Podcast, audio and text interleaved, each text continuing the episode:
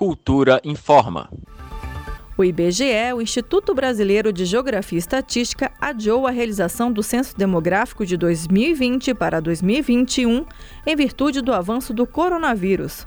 A decisão leva em consideração a natureza de coleta da pesquisa, que é domiciliar presencial e tem estimativa de visita de mais de 180 mil recenseadores a cerca de 71 milhões de domicílios em todo o território nacional.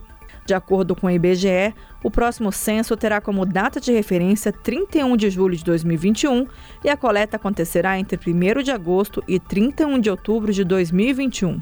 Parte dos recursos financeiros que seriam usados para a realização do censo serão transferidos para o Ministério da Saúde para ajudar nas ações de enfrentamento ao coronavírus. O processo seletivo para a contratação de recenseadores e supervisores também está suspenso. Os candidatos que já efetuaram pagamento de inscrição serão reembolsados conforme orientações a serem publicadas nos próximos dias.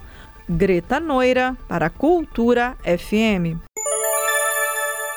Cultura FM 100,9.